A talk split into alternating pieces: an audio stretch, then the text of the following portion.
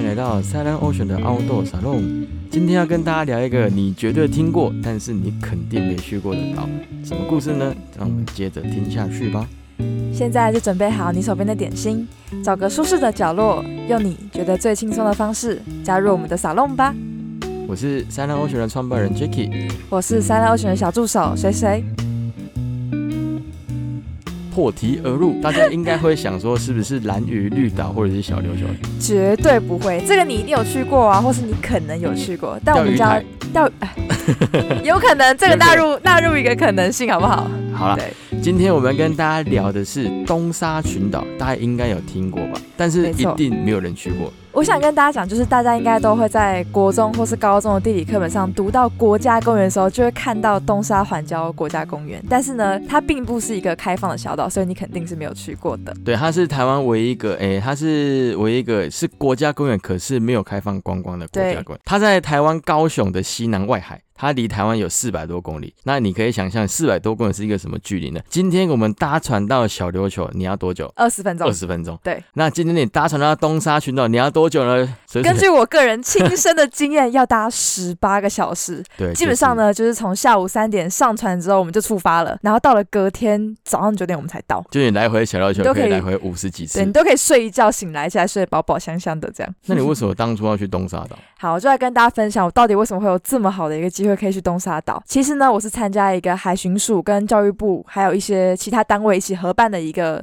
东沙巡礼，然后我参加是二零二零年那个呃那时候的一个去年耶，对是去年，去年我七月的时候参加的。那时候疫情还有在的时候，你还可以去啊。没错，所以那是我一个在疫情期间离出国玩最接近的一个时候。小确幸。对，算是一个小确幸，因为其实当时本来也在想能不能办，但是后来我们就是都戴着口罩，所以其实还是办了。嗯那、那时候本土疫情也没那么严重。你们是坐船还是坐飞机？这就很有趣，我们是坐海巡署的任务舰哦，真的，就是打一些海盗那些没错舰。呃，有点像海巡署的任务舰呢。我们是从高雄旗津那个地方登船的，那任务舰其实就是真的就是做任务呃所用，像任务舰上面会配备的一些装置，可能就是枪水炮、水炮。哦，水炮。那这水炮是干嘛的？你知道它其实蛮酷的，就是呃，因为在台湾海峡或者是南海上面，常常会有一些中国的渔船会想要偷偷去抽沙，哦那他们就会真的就开着渔船，然后可能到了台湾的领海或者经济海域里面呢，就是直接开始把沙全部抽起来。那海巡署呢，他们就会派出这个任务舰到抽沙的船旁边，然后直接发射那个水炮，就是水炮呢，它就好像好像是会射出一个很大的水柱这样子。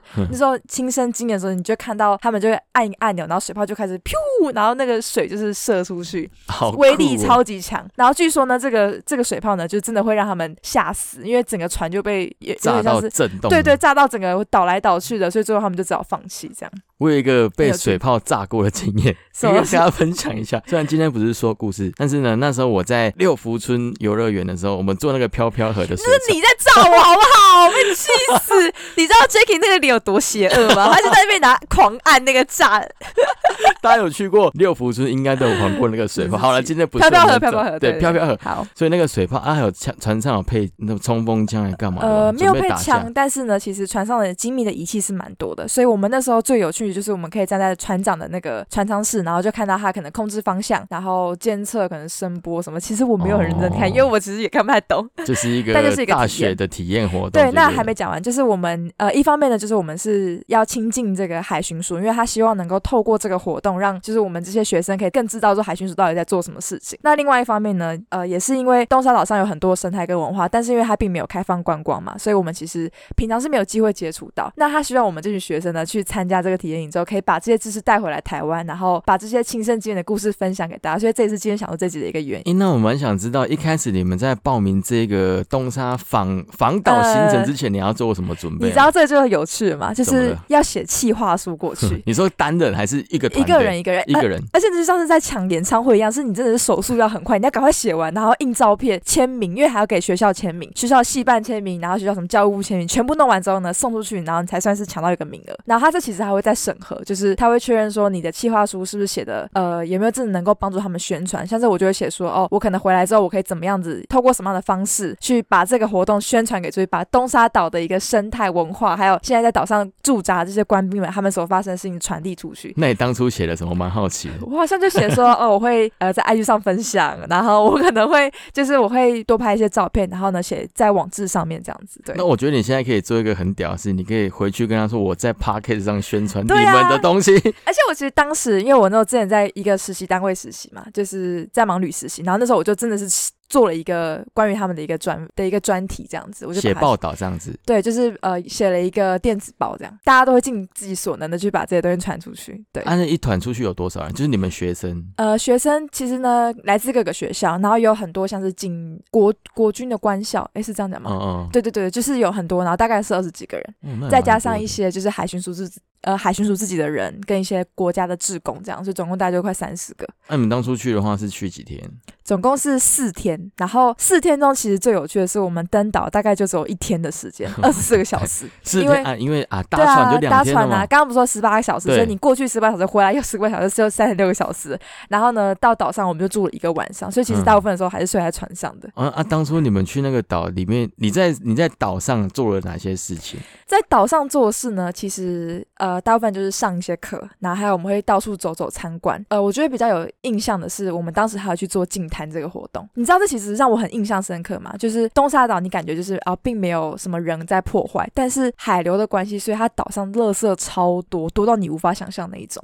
就真的就是跟你在台湾任何一个海滩，你看到那么多垃圾那么多一样。对，那时候我在做这一之前，我看了一个，我看了一下东沙岛的环境地理条件啊，对它整个岛也才一点七多公平方公里没错，它一点七是这个很小的。对，在我当时的一个体验，一点七平方公里呢，就像是呃它的长，它是一个算是一个像长方形那样子的一个岛，你可以这样想象。然后它其实从它的长轴大概就只有可能一一公里左右吧，所以你其实很快就可以走到底了，非常非常小的一个小岛。你就想象你在跑一公里的时候，你用五分速跑，你在五分钟就跑完整座岛的那种感觉。大概就是那个感觉，就非常的非常非常小的一个岛。哎、我蛮好奇，嗯那个岛上它的建筑物大概都长什么样子？嗯，其实都是一些很矮的平房，因为它其实也没有办法盖高啦。那个岛其实它为什么会会呃为什么会有东沙岛呢？就是它是一个沙子聚集堆积成一个岛，所以它其实并不是像台湾一样是可能火山隆起的，它就是堆起来，所以它非常的矮。哦，我觉得这里我可以跟大家补充一下，用我地球科学专业的啊，对哦，你是地科系的欸，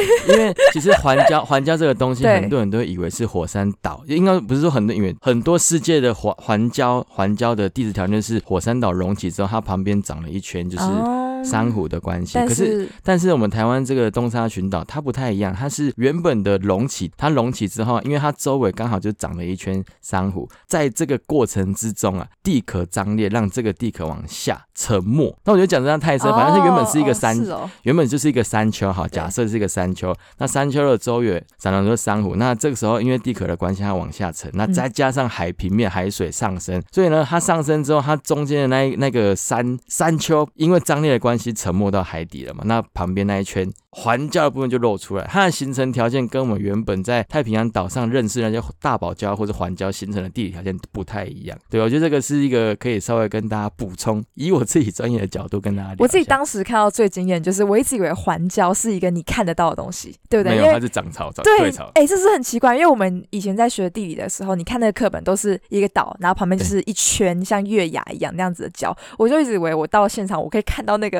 环礁是矗立在海上的，结果发现没有、哎，就是我们就是哎、怎么到了，然后我们只可能看到远远的地方，然后有一个超级无敌就是扁扁的一个小岛，因为我们刚刚东沙岛是呃沙子堆积，所以它很很矮，就是一个这样的小岛，然后你根本看不到环礁，然后我们才知道说原来是因为涨退潮的关系，你甚至是退潮，你可能也只能看到一点点，稍微有点浮出水面，否则就是基本上就是在海里面。因为东沙岛上面其实没有什么土壤，它的它是因为那些珊瑚礁露出水面风化之后形成的沙滩呐、对，它那个沙是礁岩滩，类似然后，你就是想象你在垦丁潜水的时候看到那个礁礁岩的那种感觉，就像被风化成对，有一些珊瑚它可能死掉之后的一些碎屑物，就是那样子对。但它上面是没有任何的山，也没有任何的河川，对，所以上面的淡水资源其实是非常的缺乏。虽然他们的地下水是很丰沛的，但是因为地下水起来都是咸咸的，啊，你就让我想到一件事因为我们刚刚说它非常矮嘛，所以其实呢，它对我来说最大最惊艳是晚上我们看星空的时候没有任何的阻碍物，所以我看到是整片三百六十度，真的不骗你哦，三百就是就是一个顶照下来的那样子的星星，而且是，完全没有任何光害，然后超美，整个天空都是白色的这样子哦，超美，好赞，还可以看到银河就是在你头上过去，然后还有很多就是流星啊什么的，这是我人生看过最漂亮的一次星空，就是你永远都没有办法忘记。你在那个当下，你躺在我们躺在机场的跑道上面，然后就往上看星空，然后你就是什么都也不多想，你就觉得怎么会地球上有一个这么漂亮的地方？然后我心中更难过的是，我看我再也看不到第二次了耶！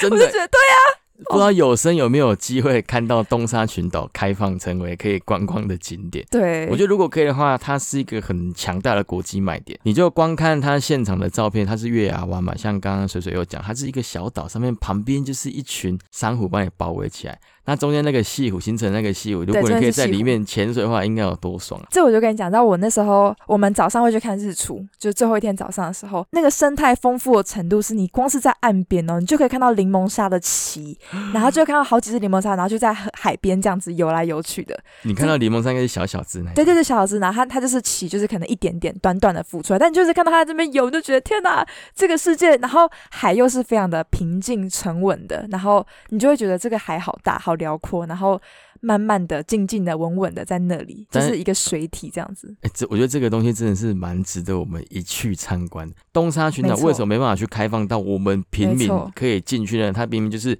我们台湾的国土嘛。那我觉得这个牵扯到一个很敏感的政治议题，因为我们说它是在。高雄西南边的外海的一个小岛嘛，对，大概四百多公里，四百多公里，但但它北边是什么？它北边就是香港，没错，就是中国。哎，甚至离香港还比我们更近，对，还更近。那周围会有很多香，哎，不是说香港，就是周围会有很多中国的渔船在附近去盗采珊瑚的资源啊，或者是渔获啦。那这个东西就非常的敏感，所以在台湾这一块，它就是为了要树立我们的主权，在上面有驻军嘛。没错，就其实东沙岛它本身的主权真的也是蛮复杂的。那我在那时候感受到最深刻，是因为去年二零二零年七月去的时候，其实那时候中国跟台湾有一点台海危机，呃，有一点危机，对，就是政治上其实蛮动荡的。然后当时我们去到那边的时候，那一天刚好是中国去发布说他们有一个登岛演习，全天下都知道那个登岛演习的目的呢，就是东沙岛。所以你知道那那时候。其实是非常严肃的。我们一到现场呢，他们就立刻叫我们把手机呢拿交出去，然后他们要在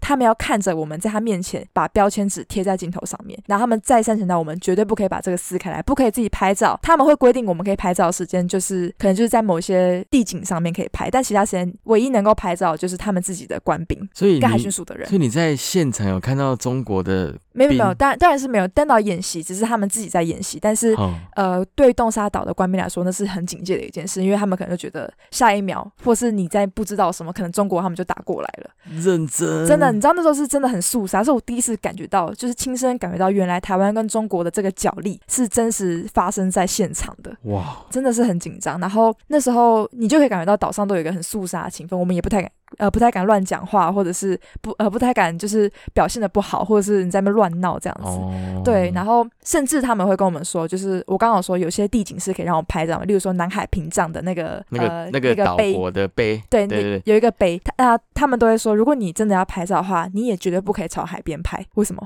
因为如果你拍到港口的样子、形状，或是哦，只要能够让他们觉得有地方可以登岛的话，全部都不行。所以我们也不能抛网路，什么都不行。诶，那我大概知道那个感觉，因为。他怕里面这二十几个可能是有间谍，对，maybe 就是可能就是有一个间谍，或者是他不一定是间谍，可是他可能就不小心，他就没想那么多，不小心抛到网络上，结果中国就是立刻看到了，然后搞不好就会发生他们知道哪里是有机可破的这样子。哦，那时候真的很紧张，此生还没有感受到这种军事氛围，真的是因为岛上呢，我可以简单讲一下，其实岛上大部分都是官兵，然后他们基本上都是自愿意签下去的。那时候我跟岛上的的这些国军弟兄有聊天，然后他们就说，其实呢，他们一次来岛呢，就是要待两。两个月或三个月，然后才能休假一次，回去可能就回休个十天十五天这样子，就是一次休一个长假。然后除了官兵之外呢，岛上唯一有就是一些呃，可能大学的研究员或是专家、中研院的院士。对，此外可能就是一些海巡署的官兵这样。所以其实就是非常都呃非常单纯的一个地方，住的人也不多，大概顶多就一百个这样。那岛上有什么设施是娱乐设施吗？哦没有吗？有吗哎、？其实还是有，我觉得其实蛮可爱的。他他们岛上会有一些篮球框，就是让这些阿兵哥可能下班的时候，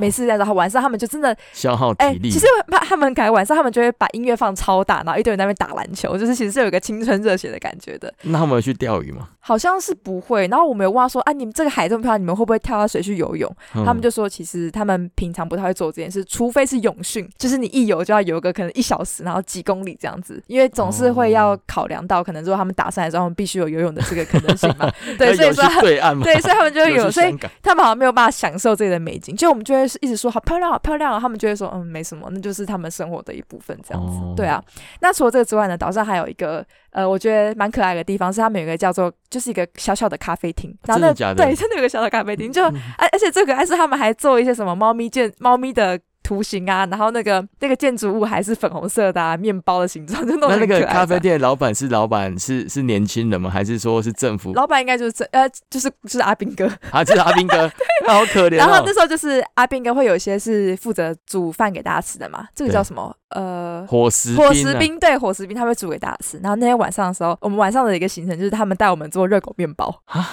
什么意思？他们就会带我们就是做热狗面包，然后做菠萝面包，然后我还这边揉揉得超烂的这样子。然后就是做完之后就送进去烤嘛，然后大家就拿吉他唱歌，然后就是一起唱歌、喝咖啡这样子。诶，那我蛮好奇一点，就是他们岛上的男女比例是怎么样？基本上都是男生好像我有看到的，呃，女兵很少，然后伙食兵有一点点女生，但大部分都是男生。所以连咖啡店里面坐着的都是阿兵哥。对，就是这样子。然后服务的也是阿兵哥，做的也是阿兵哥，就是那个岛是一个非常单纯的一个小岛。所以是男性比率超高的一座小岛。对，所以我们那时 候登岛的时候，就是唯一的女性，你们那时候去有几几个人是女生 大概有超过一半吧。女生报名的比较踊跃一啊？点点。一比一。对对对对那我想问，就是现场去的阿兵哥，对于这一些、这些、这一些外来的女士们，有没有什么奇特的故事啊？还是干嘛的？这个这个有点尴，这个有点不好意思，有点害羞了。这可以讲吧？可以可以吧？呃。可以吧？我觉得那是他们真的，先说他们真的非常辛苦，因为你刚刚说嘛，你看你一次来岛上就要待两个月，你要怎么维持一段长久稳定的关系呢？你在台湾的女朋友远在那么天边呢，而且他网络应该也不发达网。络超级烂。超级烂，所以你也不可以呃上、上一些奇怪的网站去排除。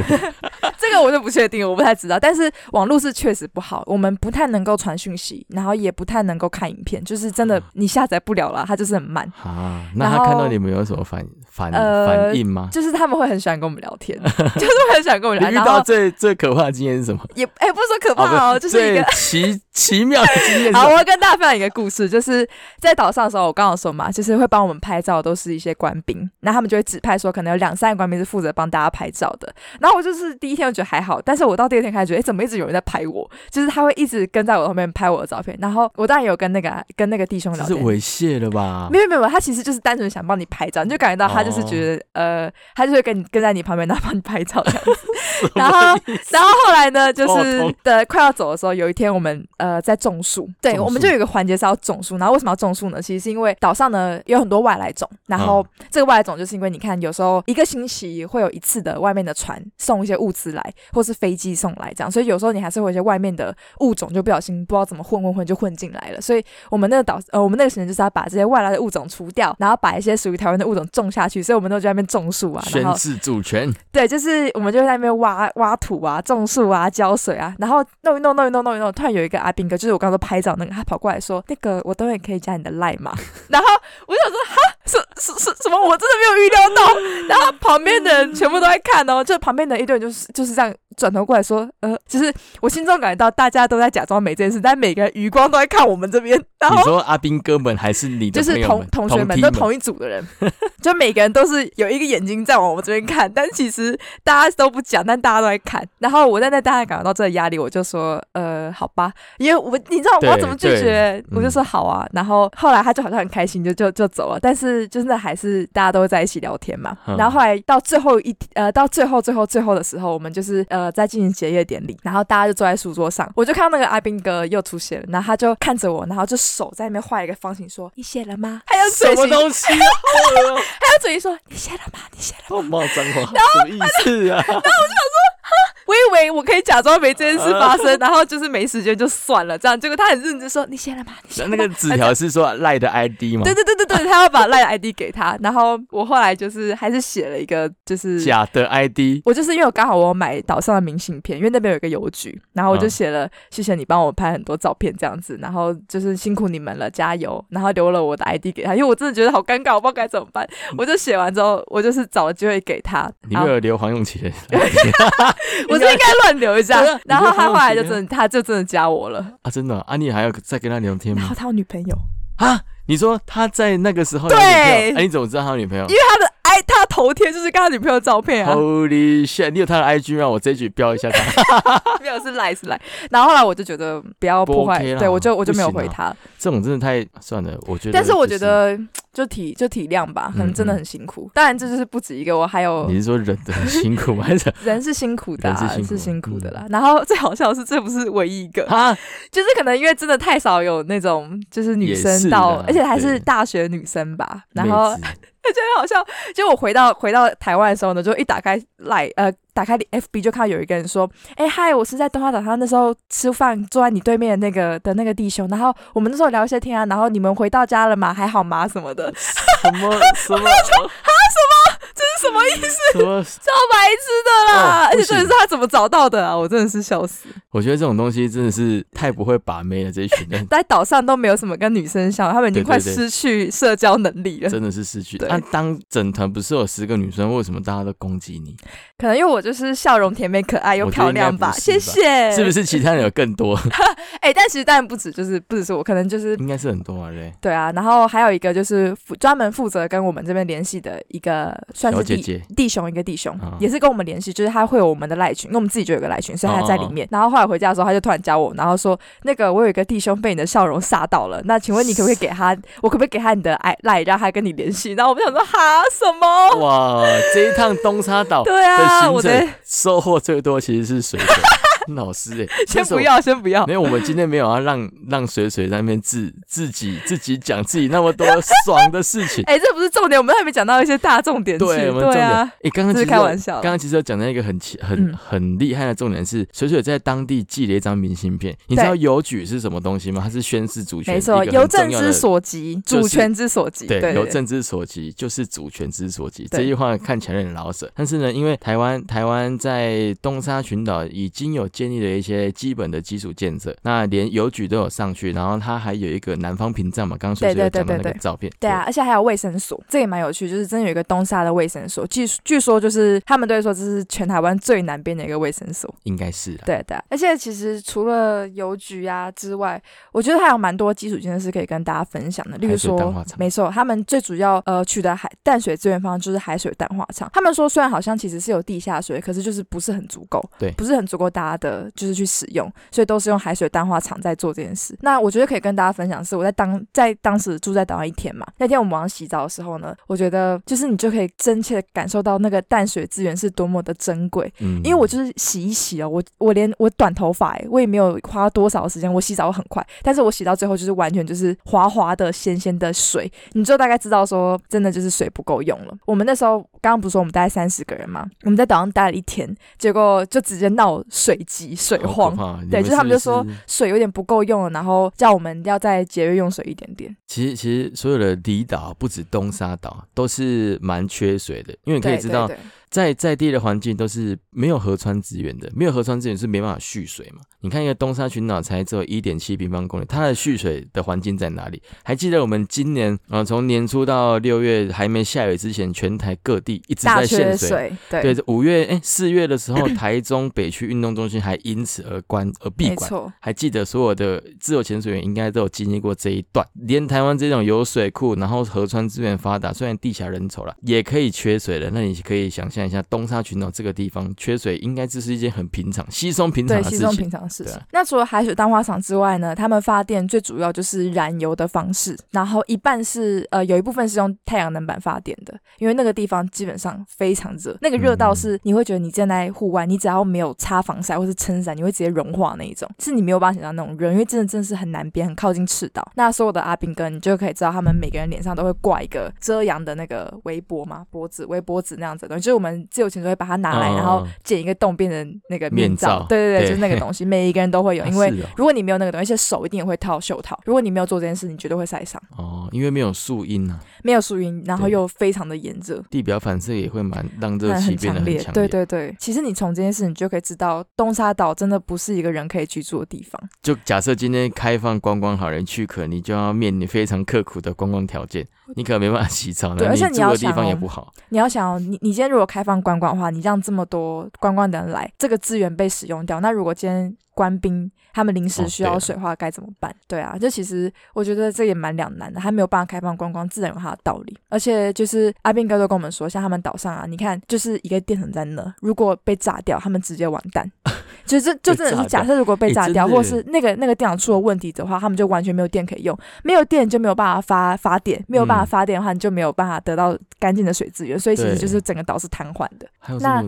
对，而且他们其实所有的资源，你要吃的东西也没有办法自己种，绝对都是从呃从台湾送过来的。所以他他们每个礼拜好像会有一次的飞机，然后船好像是一个礼拜会有两次，所以全部的资源都是仰赖这些机会。所以如果假设今天这个船呃可能因为海上风暴关系来不了，他们就是没有资源可以用，所以你就可以知道说那个岛上的生存环境其实是蛮艰难的，而且又很对，很严苛、很艰难的一个环境。好了，也是啊。你说到开放观光，其实真的也蛮困难。如果你真的很想要去东沙岛，有两个方式。第一个呢，就是你就跟我一样去参加东沙巡礼，对，东沙那个呃，就是如果你是大学生的话，你就可以参加那个计划。那不然的话，其实你可以参加一些当。国家公园的志工，像我们当时就有两个志工，他们是有来，那他们有跟我们说，其实他们也去过太平岛。那他们去太平岛的原因也是因为他们是身为一个志工，然后有时候就会有一些带带领一些学生去做参观的一个行程，那他们就跟着一起去，那他们就会在岛上帮我们上一些可能当地生态环境的课啊，或者是呃协助整个活动的进行这样子。那我再问你好，你在东沙群岛遇到最让你印象深刻的事情是什么？除了阿兵哥啦，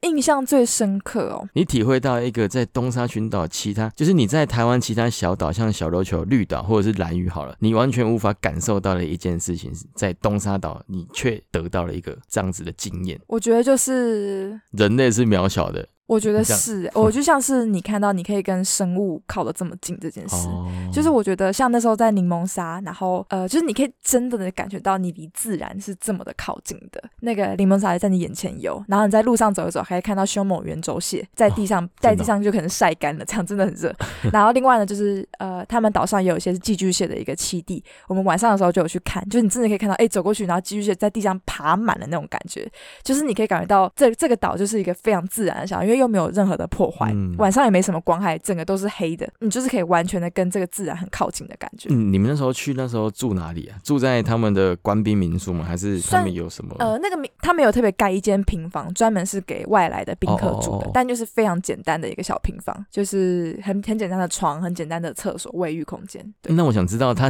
岛上除了邮局，除了这些民房，还有没有什么什么宗教的依托啦？他们有一个庙叫东沙大王庙，这是岛上的一个真的就是大家官兵心灵寄托的地方。那我觉得他的他他的这个设立也蛮有趣的，就是大概在民国三十几年、三十七年的时候呢，就晚上呢有一天官兵在巡逻的时候，发现哎，怎么岛上呢有一个岛上你再往外看，发现有一个小船载了一个木头的一个神像来，然后就是这样子来哦，真的就是神，他们就觉得一看发现是一个对，就是一发现是一个神像，一尊神像，他们就觉得这是神机显赫，然后就把这个神像呢放在这个大王庙里面，对哦，然后我们当时去就是每个人都有得到一个祈福一张保平安的卡，然后我到现在每人都会带在身上。真的假的？真的，真的，这就因为自己觉得超级难得的感觉。我觉得对他们来说是吧，算是一个嗯心灵的寄托。然后对我来说就是一个呃，也蛮可爱的，就是你一生再也不会去一个地方，然后他们有一个这么可爱的东西，我就是习惯性把它带在身上了。他们没有教堂，没有教堂，没有教堂。我觉得如果哪一天我们可以到东沙岛去潜水，应该是一件蛮特别、蛮酷的这个我们就有听岛上的一个研究员分享，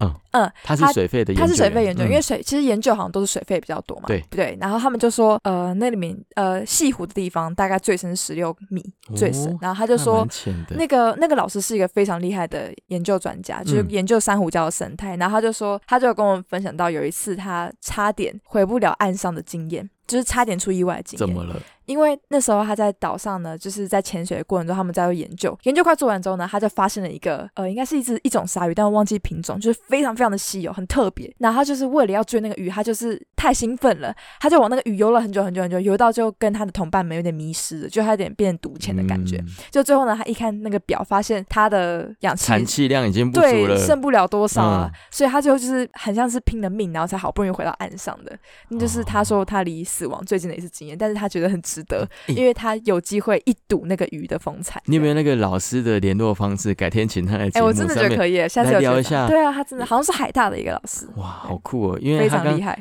有听过我们水费那一集，像丽娜有讲到，那个水费上升过程都要安全停留时间。对对对，如果你今天没有做适当的安全停留，其实你有可能会上来得减压病。那最惨的是你在水下，因为他刚刚有说十六米嘛，假设在那个地方你的水压，你你的气压已经没了，你忘记检查你，也来不及停你就留，你就来不及停留，而且说不定你连上去的时间都没有。有可能。这个时候就会发生一些问题。但是他应该是因为十六米，然后没有到可能三十米那么深，所以他还是平安的回到了岸上。但是对，但是你知道，从他眼中，他跟我们在讲这故事的时候，他最后的结论还是好想我有看到那只鱼，你就可以知道说，他的热情呢、对他对这个海洋生物的热情，就是直在他眼上，他眼睛是这样闪闪发光的。我可以认真的想象得到那个教授给说出来给你的听的那个对对对，那个表情闪。闪发光的眼神我。希望大家都可以找到类似这样子的热情。对，但是还是要稍微从事的注意安全啊。对了，不要为了一只鲨鱼而 葬送你的生命，好不好？他在东华岛做了非常多的一个研究，就是研究说好像发现很多不同的生物种类、珊瑚的种类，还有究竟为什么会暖化这样子。所以它其实这个东花岛的环境资源、生态资源是真的非常丰富，能够让他去做这么多研究。好有趣啊！听一听我都想要去海大上课了，对，我觉得其实蛮有或者是。重新上一下研究所。对啊，那你在那个地方，你有观察到，你有现场下到水里面看东西吗？没有，你知道这就其实蛮可惜的。我们真的最靠近的就是、哦呃柠檬沙那一次，然后还有净滩那一次，甚至跟海很靠近。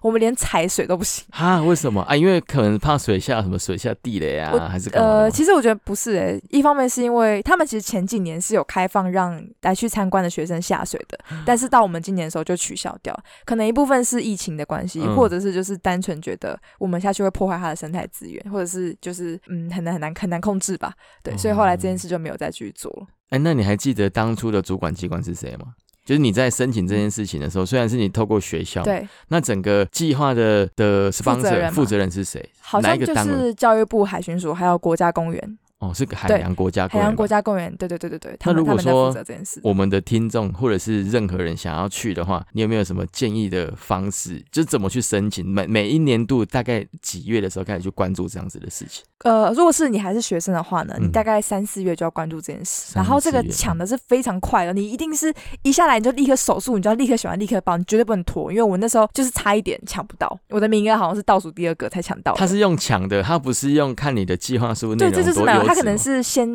啊、你就先抢嗯名额，然后如果前面的人写下来，他就会这样候补的上来，但是其实哦速度还是很重要的。我那时候印象中，我好像花一个晚上写，然后隔天我就跑，跑完我就交了。对好，快。那如果除了学生之外，像我们这种社会阿伯，要你就是要去关注海洋国家公园的志工。哦。那除了这两个之外，没有其他的管道了？对对，没有其他管道。你知道前阵子还发生了一个事件，就是有一个立委，他就是想要去参，我我也忘记名字，但是总之就有一个立委，他很想要去嗯，参观东沙岛，或者想要去那边，他说是想去那边呃看看还怎么样，然后就被抨击说他好像是用他的官威，然后想要去得到这个机会，哦你就可以知道说这个机会有多难得，因为就连立委也没有权利可以去那个地方，你一定是要透过就是刚刚说的这个东沙巡礼的计划，对这个嗯计划，或者是海巡署的呃，就是国海洋国家公园的志工，你才有可能到这个岛上。算是一个保育凌驾于政策之上的我觉得是的东西，我觉得是还不错啦。我我会想要以我们就是采访者的角度进去看这个国家，不是国家，这个 国家公园，国家公园台湾的台湾的小岛，那进进去看这个这个我们所谓的国家公园里面到底发生，正在正在做一些什么事情。知道那个岛上的样子。就是我对我来说，就很像到一个新世界的感觉。那你觉得东沙群岛就是这个计划下面，你觉得他做的最好的是什么？嗯，我觉得他做的最好是我们有很多的机会可以跟阿斌哥互动。就是我自己当初觉得，就是这件事对我来说，我终于知道他们在想什么了。你终于知道你是有市场，不是啦，哦，靠不是，哦就是我那时候觉得，像我们吃饭的时候，我们也会跟就是官兵住在一起吃，嗯嗯就是跟嗯弟兄们住在一起吃饭，然后我们在对就会有很多交流的机会，你就是真的可以知道说，哦，原来他们的世界是长这个样子的。但是这些东西是你很一手的资料，是你平常在自己台湾在自己的生活中你是感受不到的，你也没有办法无从得知的。好啦，也是不错了。但是我觉得可惜的一点是，对于岛上环境或者是生态的认识，或者是说地景条件壮观的东西，它比较没有去 focus 在这个点上。点其实我必须说，就是他们还是会用简报的方式上，但是我们少了一个亲身去体验的一个机会，所以你没有那么直接的感受。毕竟上课你的时间上完就忘记了啊，但是你要真的去，如果我能够真的下海，然后看到那个珊瑚的样子，我可能会有更多可以分享，这就是有点可惜了。真的有点可惜对，都已经花了两两天的时间来来回回。对，啊，但是看到柠檬鲨，看到凶猛圆周蟹，看到寄居蟹，我觉得也也是蛮感动的。对，还有那么漂亮的星空。哎，所以你在现在在岛上，基本上你都是没有留下任何照片的，有啊，我很多照片可以跟你分享。啊，有有留照有有片。呃，有些都是他们海巡署的拍的，或者官兵拍的，就是我们都还是有很多照片可以。哦，你们不能自己拍，只有他们拍完之后，然后给你对，唯一能拍就是升旗的那一天，就是我们最后一天早上呢是会跟真的啊、我们真的有升旗，就是唱国旗阿兵哥升旗我，们跟阿兵哥一起升旗，哦我们就拍，我们就站在他们的后面这样子。怪怪的。Jacky，喂，没有，喂我们这个是很震惊的傻弄啊。对啊，所以就是我们就在我们后面，然后大家一起看着国旗升起来，然后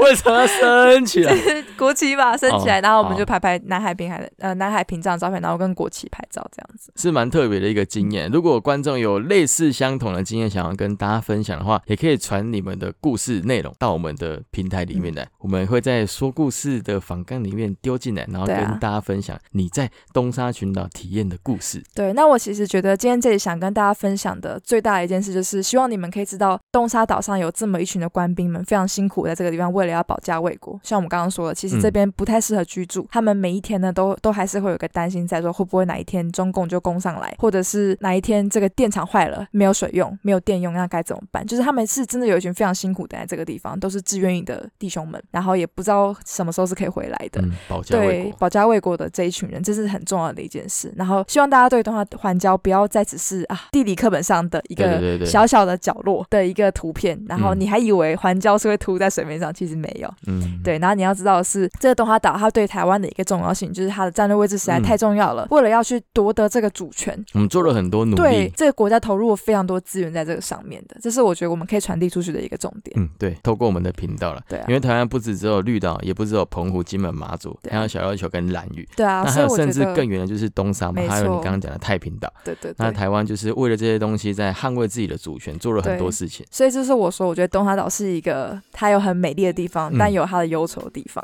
它的美丽就是自然资源非常丰富，那个星空你再也看不到更漂亮的。哦但是忧愁的地方真的就是岛上的资源不足，嗯然后有一群人很辛苦地在那边奋斗着，真的好想去看看真的很想，我再把照片传给你们看。好啊，对那就大家可以锁定一下我们的 Instagram 频道，我们会放线动。对啊，希望大家有机会可以再去这个岛上去参访一下。呃，不仅是要去看到这个漂亮资源，你也可以讲真真心去体验到在台湾的孤岛上面，太平岛、东沙岛都好像这样子一个小岛上有多少的人在努力着，这样对，那真实的生活环境。希望哪一天可以跟大家一起去在现场录节目给你们听，好不好？好啦，那我们今天的凹豆沙龙就聊到这边喽。好了，下周见啦，拜拜拜拜